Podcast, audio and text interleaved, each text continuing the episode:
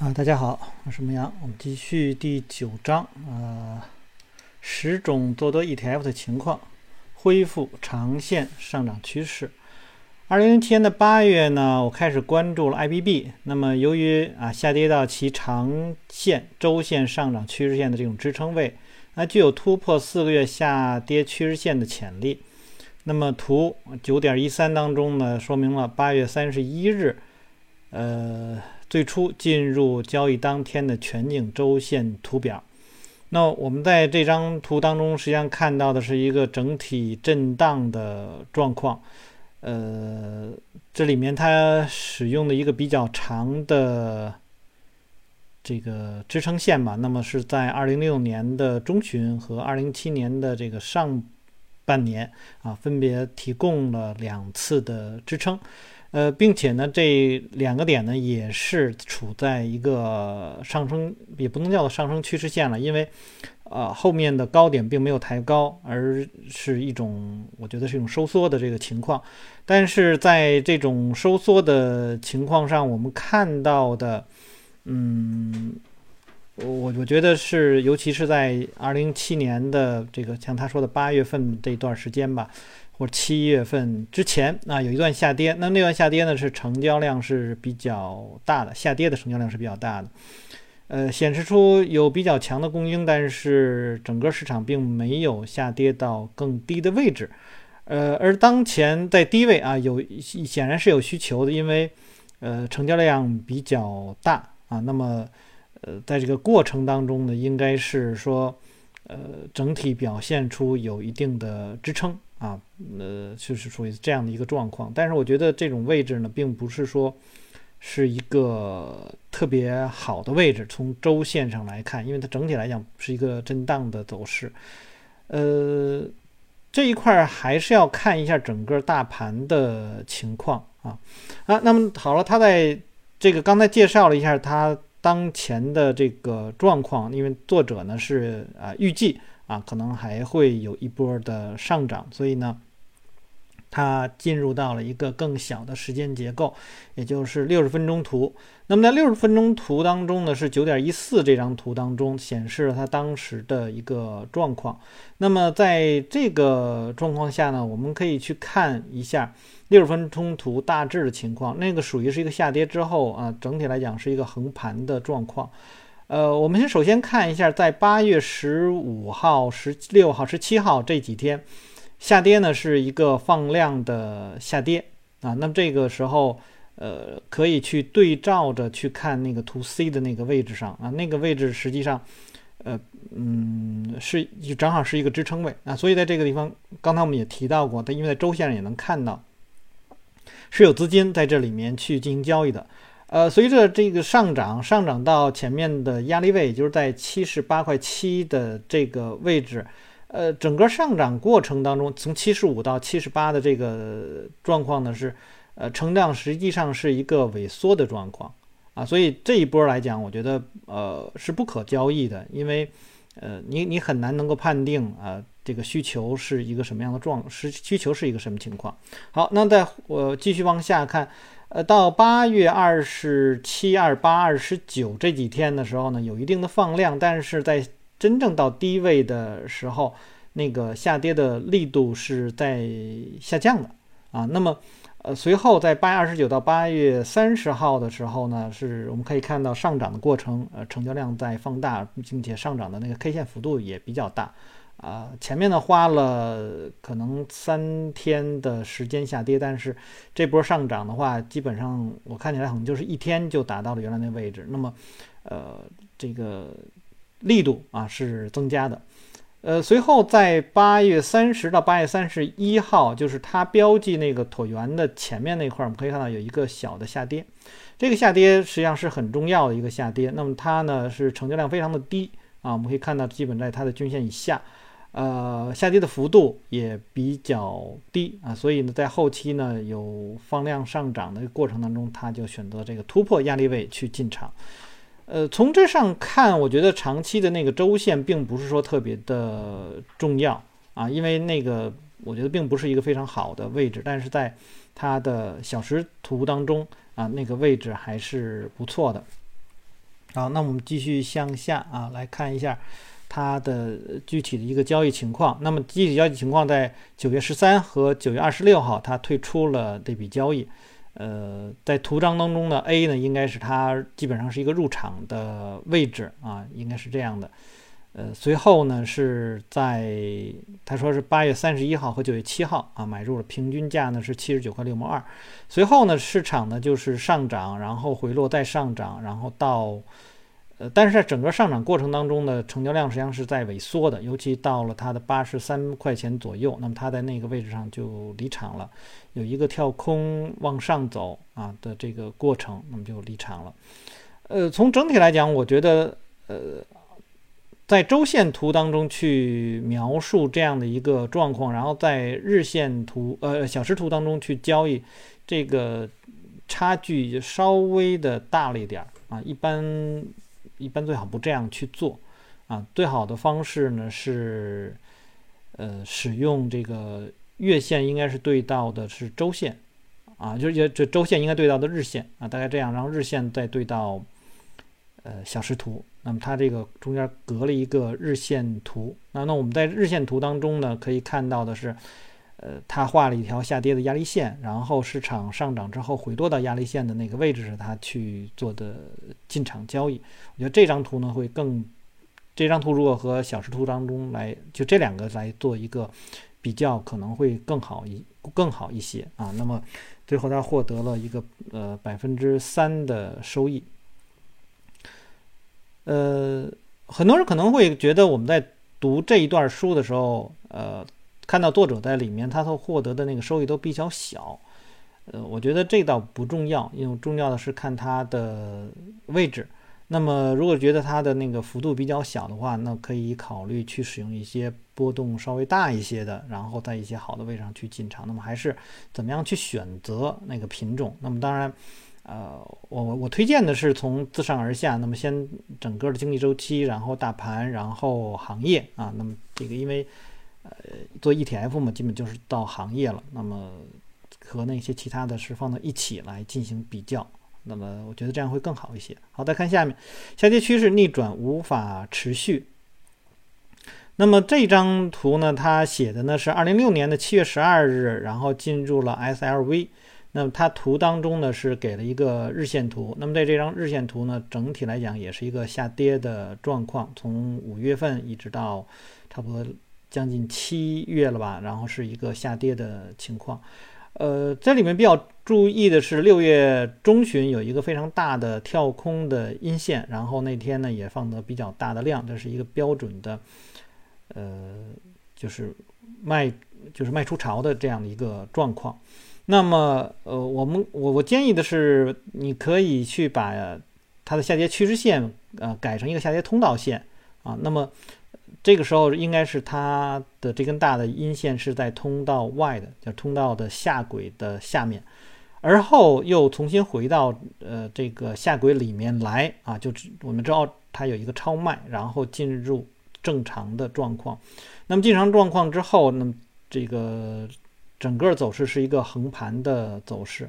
啊，他描述了好，在 A 点的地方呢，有一个长 K 线，表明呢它是有一个向上突破六周下跌趋势线的这样的这情况。由于呢错失了最初突破到该水平上方的时机，他说我等待首次的回调，就是那天他没有做交易。我们可以看到呢，他使用的呃趋势线和均线呢也基本上是在同一天啊出现了这样的一个动作。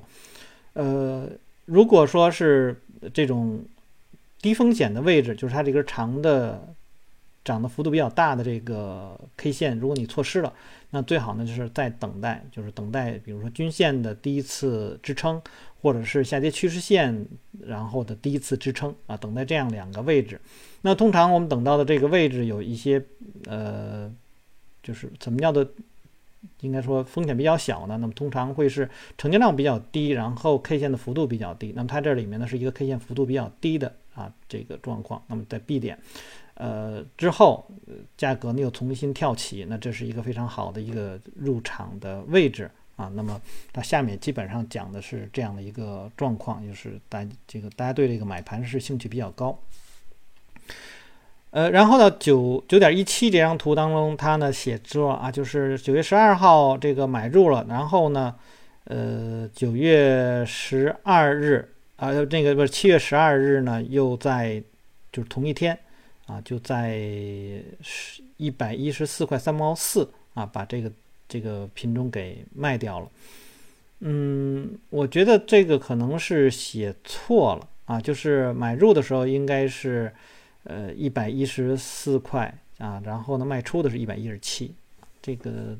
不知道它是它是怎么写的。那么这张图呢，实际上是在小时图当中啊。那么呃，回调啊，买入，那么回调的位置呢，实际上是应该是在 B 的那那一天啊。那么应该是一个就是停顿以后开始这个上涨。我们可以看到，应该说它在 C 的位置上去买入的吧？嗯。啊，这个它是在 C 的那个就跌破 C 的地方去卖出了，应该是在 C 的地方。他说呢是 A 的地方去买入了，然后出现一个这个缺口啊，然后往上走了大概一段时间，呃，他又在这个一百一十七块六毛五的地方又买入了，然后呢。就两个买入，然后在一个位置上去，就是就是跌破 C 的地方去卖出。好，我们来讲这两个。那么 A 的地方，我觉得买入呢，并不是一个非常好的位置啊，因为前面已经有一个支撑了啊。那么后面呢，应该说，呃，等待一个一次的回调，所以它这个这个这个位置是是有一些比较比较奇怪的。呃，应该是在 C 的。地方，我觉得因为刚开盘，然后快速的这个上涨，然后去买入，而不是说在 B 的地方去买入。那么，那在 B 的那个地方呢，是出现了一个冲高，然后回落，回落它离场的位置，我觉得是正确的，因为那个有一个大阴线，呃，把这个整个的这个突破的这个状况就都给消灭掉了，而且在这个下跌的过程中出现了一个比放的比较大的量。啊，说明呢，向上的这个动作并不是一个非常好的动作，啊，所以后面往往下走。那但是它这个上面写的，我看的有一点儿有一点糊涂啊，因为它写的是损失了三个点，但是呢，最后它的总结呢是挣了三个点啊。实际上呢，我们再中纠正一下吧，就应该它是在一个高位，那可能是在 B 点买入啊，A 点买入，B 点买入，然后呢，在 C 点同 C 点的那个位置上。然后去离场，所以他亏了三块钱啊，应该是是这样的一个状况。呃，他说后面呢来讲，呃，这个又跌了比较多，跌了十个点啊，但是这一次是一，就是说他做的是非常不错的啊，虽然是亏了啊，做的不错。我们在做交易过程当中也经常会是这样，就是你的亏损未必是一个错误，你的亏损可能是一个正确的交易模式。啊，大家千万不要把那个对错和挣钱亏钱啊放到一起啊，因为我们的一个交易策略总是不可能说把市场当中所有的状况都能包含进去，我们只能说包含的一部分，而在这个这一个就是包含的这一部分当中啊，有比较良好的风险报酬比，那就可以了。那么对错啊，能控制在百分之五十，就百分之四十到百分之六十之间。啊，就就是一个挺好的一种一种交易模式啊，这个很在之前我们已经呃说过很多次了，并不是说成功率高就一定是有多好，然后亏损了就一定是错误的啊，不是有的时候挣钱可能也是个错误的啊，就是像马克米雷尼他的，我忘了是是书里面还是在他的视频当中啊也讲过很多次啊，错误的离场虽然盈利了，错误的离场。呃，后面呢可能有大幅的这个利润没有抓到啊，这因为这是一种错误的立场，但是呢，呃，捞到钱了啊，那么终归是一件好事。好，回调到中线上涨趋势线的位置那么二零七年七月中旬呢，主要指数从五十二周的高点呢一起开始进行修正，评估呢主要股指的相对强。势和相对弱势时，我发现呢，小盘的罗素两千指数呈现出熊市特征的下行背离，那主要上涨趋势线开始被这个跌破，因此呢，这时呢，我开始启动啊罗素两千的呃，指数的这种空头头寸，但是呢，之前呢，我一直等待的是反弹到阻力位。股票自从它的高点开始抛售后，直到第三周，大盘才出现首次低点反弹。研究罗素两千指数走势图啊，我观察到理想进场点呢是价格反弹到两百日均这两百日均线的阻力位。两周前呢，该呃指数也已跌破该这个阻力线了。那么八月六日连续三个交易日持续反弹啊，迅速将罗素两千指数推到其呃两百天的这个阻力位。那么这时候我预期得到证实，二十日指数均线下跌，并下穿啊两百天的均线，形成了更多的阻力。那该反弹呢也符合自七月高点至这个八月以来的百分之五十的啊这个费波那契回撤啊多重阻力聚集到这一点，产生了低风险做空。这个两千指数的入场点啊，图九点一八，哎，这个有点奇怪了，因为它在这章里面，它讲的是十种做多 ETF 的，然后为什么会这个地方讲一个一个一个空头啊？他说我没有卖空流行的罗素啊，而是买入了呃啊买入了 Pro Share 做空罗素两千的，就是 RWM 啊这个位置啊，就是它这样跟它相反，我们把这张图呢就是反过来看，就是。相当于某一只股票啊，这个又从一个下跌的这个状况跌到了一个支撑位的这样的啊，我们这这样去看，因为它这个主图是一个反弹到阻力位，那么它的做空的那个指数来讲，就是高位回调到啊这个支撑位啊这样的一个位置上。那么他说呢，他入场的位置呢是 A 点，就九点一九这张图当中，那么。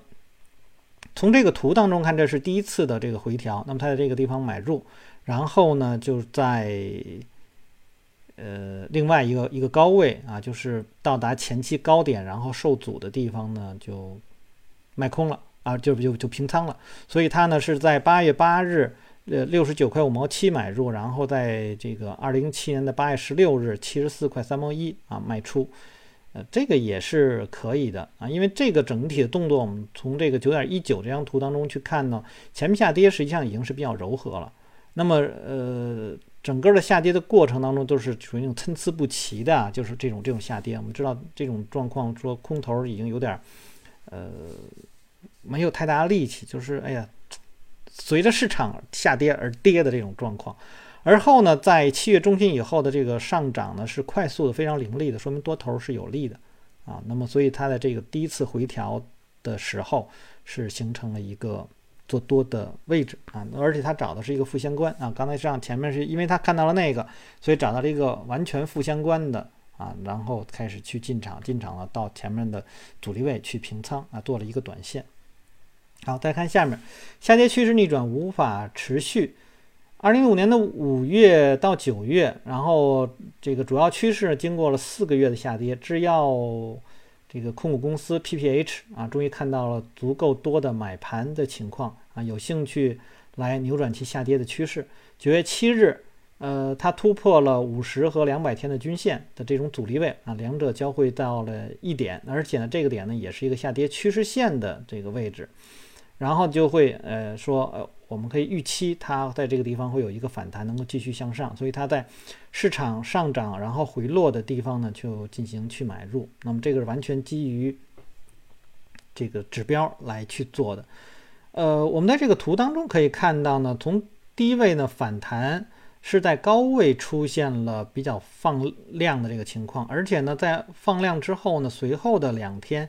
三天里面实际上是一个缩量，然后下跌是一个放量，我并不觉得这是一个非常好的入场位置，啊，就是只是说从指标上来讲，三条线汇聚到了一点，然后当前的价格在这个地方啊有可能会受到一个支撑，啊，那么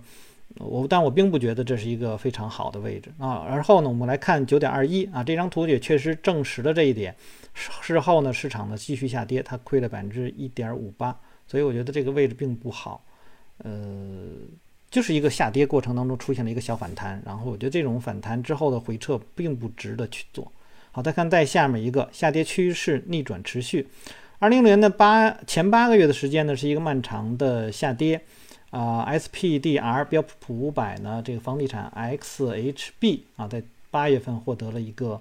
呃支撑，并且相对强势的信号，那么期待可以有一个反弹的交易。然后它盯住了五十日均线。呃，八月初到九月上旬呢，有四次上攻，但是都没有突破这个均线啊。最终的九月十二日呢，突破这个均线了，然后它在首次的回调的地方呢去买入。那么这张图呢，实际上是非常好的一张。呃，下跌之后进行吸筹的呃一个过程。那我们在这张图当中可以看到呢，在七月中旬实际上是有一个非常大的成交量，然后市场并没有下跌，而是收盘在中中间，而后有阳线，然后后面又有一个回调之后啊，又试探了一次，我们就知道哦，这是一个低位啊。然后市场在反弹过程中，整体来讲呢，成交量稍有放大，但不是很大。然后到达了呃它的那个阻力位，就是五十天均线之后，然后开始回撤，回撤的幅度没有比前面低点更低，然后再反弹呢，呃无力，然后回回落呢变得更无力，然后呢这个，然后在 A 的位置上是一个 spring 的这个状况，之后到 B 点来讲呢是有一个非常强的啊呃这个这个上攻的这个动作，所以我从这张图当中看呢，应该说。呃，市场能够啊推向更高的位置啊，从整体来讲，你感觉是能够推向一个更高的一个位置啊。包括 B 点在后面到十月初吧，九月底十月初的时候，它的回落呢依然不是这个成交量不是很大，说明供应呢并不是非常大，后面很有可能能够继续上涨。好，我们来看下面，呃，九月呃九点二七这张图当中显示的一个是十五分钟的图。嗯，就是就是直接上涨了，然后我们可以再看到它在九点二四这张图当中呢，又回到了日线图当中，呃，它看到是一个上升的一个通道啊，就然后它构成了一个压力，那么在压力的那个位置上出现了比较大的成交量，然后后面呢就就是没有通过。啊，我觉得呃可以考虑在更后面一点，十月的。中下旬还有几个上涨的这个动作，大概也是那在那条压力线的位置上啊，那个位置上是一个更好的离场的位置，因为从 B 点以后的这个回落呢，成交量实际上还是在回落的啊，那么还是表示供应并不是非常的强，直到后面我们可以看到努力无结果的这个状况，所以它可有可能会有一个更大的一个回撤之后啊，然后再有一个才有可能会有一个上涨。呃，当然离场的位置可能跟它的 B 点的位置应该是差不多的啊，所以我觉得是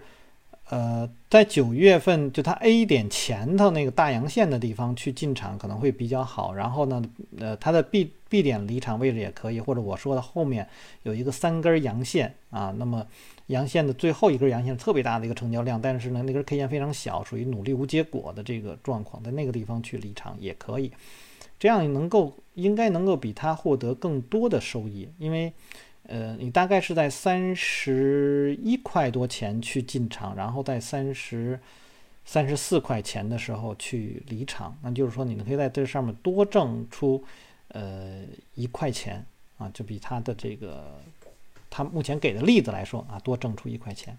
好，这就是我对于这几张图的一个解读。当然，这这一块儿读出依然是我用微克夫方法去解读，或者说是我对于整个走势的这个一一个解读，并没有按书上啊去讲。但是呢，它的的点位我也提到了，说哎哪些是可以的，哪些我觉得不太理想。我觉得这个是真实的交易啊，就是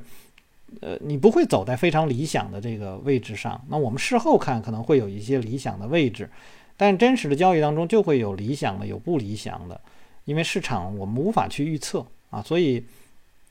很多时候我们都是在犯错，在这个交易过程中不断、不断、不断的去犯错。但最重要的，你是不是能够控制住风险？我觉得作者在这里面他他所选择的品种我并不是特别看好，因为呃，就当时的那个市场状况来说，他选择的品种好像都偏弱了一些。从我看到的来说，呃。我我更期望的是是是，可能是因为受到欧奈尔的那个那个那一套东西的这种影响吧，更多的还想的是一些啊相对来说比较强势的一些品种，然后在他们的过程当中去寻找一些弱势的状况的恢复，然后进重新进到强势那个交易的模式，或者说强势，整个就是强势、强势、强势的这种这种模式去做，可能会更好一些。啊。你可能会在更短的时间里面，可能获得更多的一个收益吧。好，那我们就先读到这儿。大家如果喜欢我读书的话，希望订阅、分享、按赞，呃，以及关注我的微信公众号“牧羊交易”。那有什么要聊的，可以在下面留言。我们下次再见。